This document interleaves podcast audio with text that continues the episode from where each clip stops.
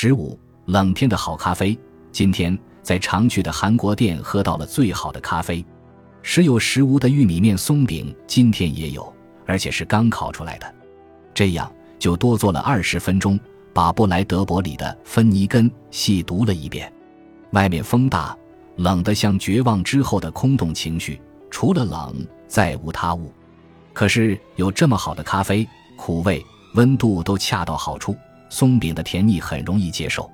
时间同样蓬松和温暖，鼓胀的软乎乎的，带一层棕色的惋惜神情的外壳，吞咽之前回味再三。芬尼根是个神秘的怪物，一个巨型蜘蛛什么的，吞噬一切生命。在三个孩子接连死亡，警探们陆力搜寻某个绑架者而一无所获时，业余侦探罗伯特爵士登场了。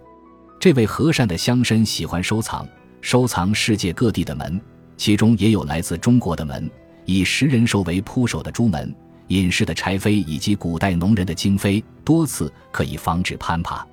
罗伯特从案发现场异乎寻常的静寂中假定了芬尼根的存在。一片茂密的森林，不可能什么声音都没有：食肉和食草动物的声音、鸟类的声音、昆虫的声音。假如失踪的孩子的确被人谋害，罪犯需要花多少功夫才能把周边的一切动物全都捕杀一空？所以说，真正的寂静是不自然的，也是难以忍受的。这一点。伟大的爱伦坡早已证明给我们看了，因此不需要他们在远处轻声交谈，咖啡滴落的声音机不可闻，正说明声音无处不在，这是安宁的保证。罗伯特知道，没人相信怪物的存在，而他自己单枪匹马，绝非怪物的对手。好在他老了，已经厌倦了，他知道生活中那些他制造出来的意义原本一片虚空。而他一直向往走进一扇门，进入他虚构的门后的故事。他下定决心，在故意被芬尼根吞下之前，痛饮满腹毒酒。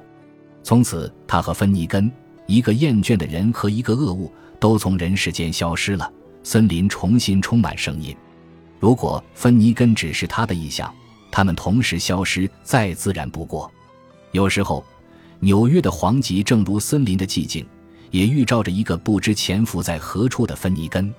和罗伯特的处境不同的是，我们的搏斗没有见证者。在走向图书馆和巴士站的路上，我仍然想着罗伯特爵士。但在图书馆，我只借了两部电影：莫里斯·皮亚拉的《梵高》我自己看，和刚上架的老电影《罗马假日》给儿子看。到目前为止，他只喜欢喜剧和善恶有报的侦探故事。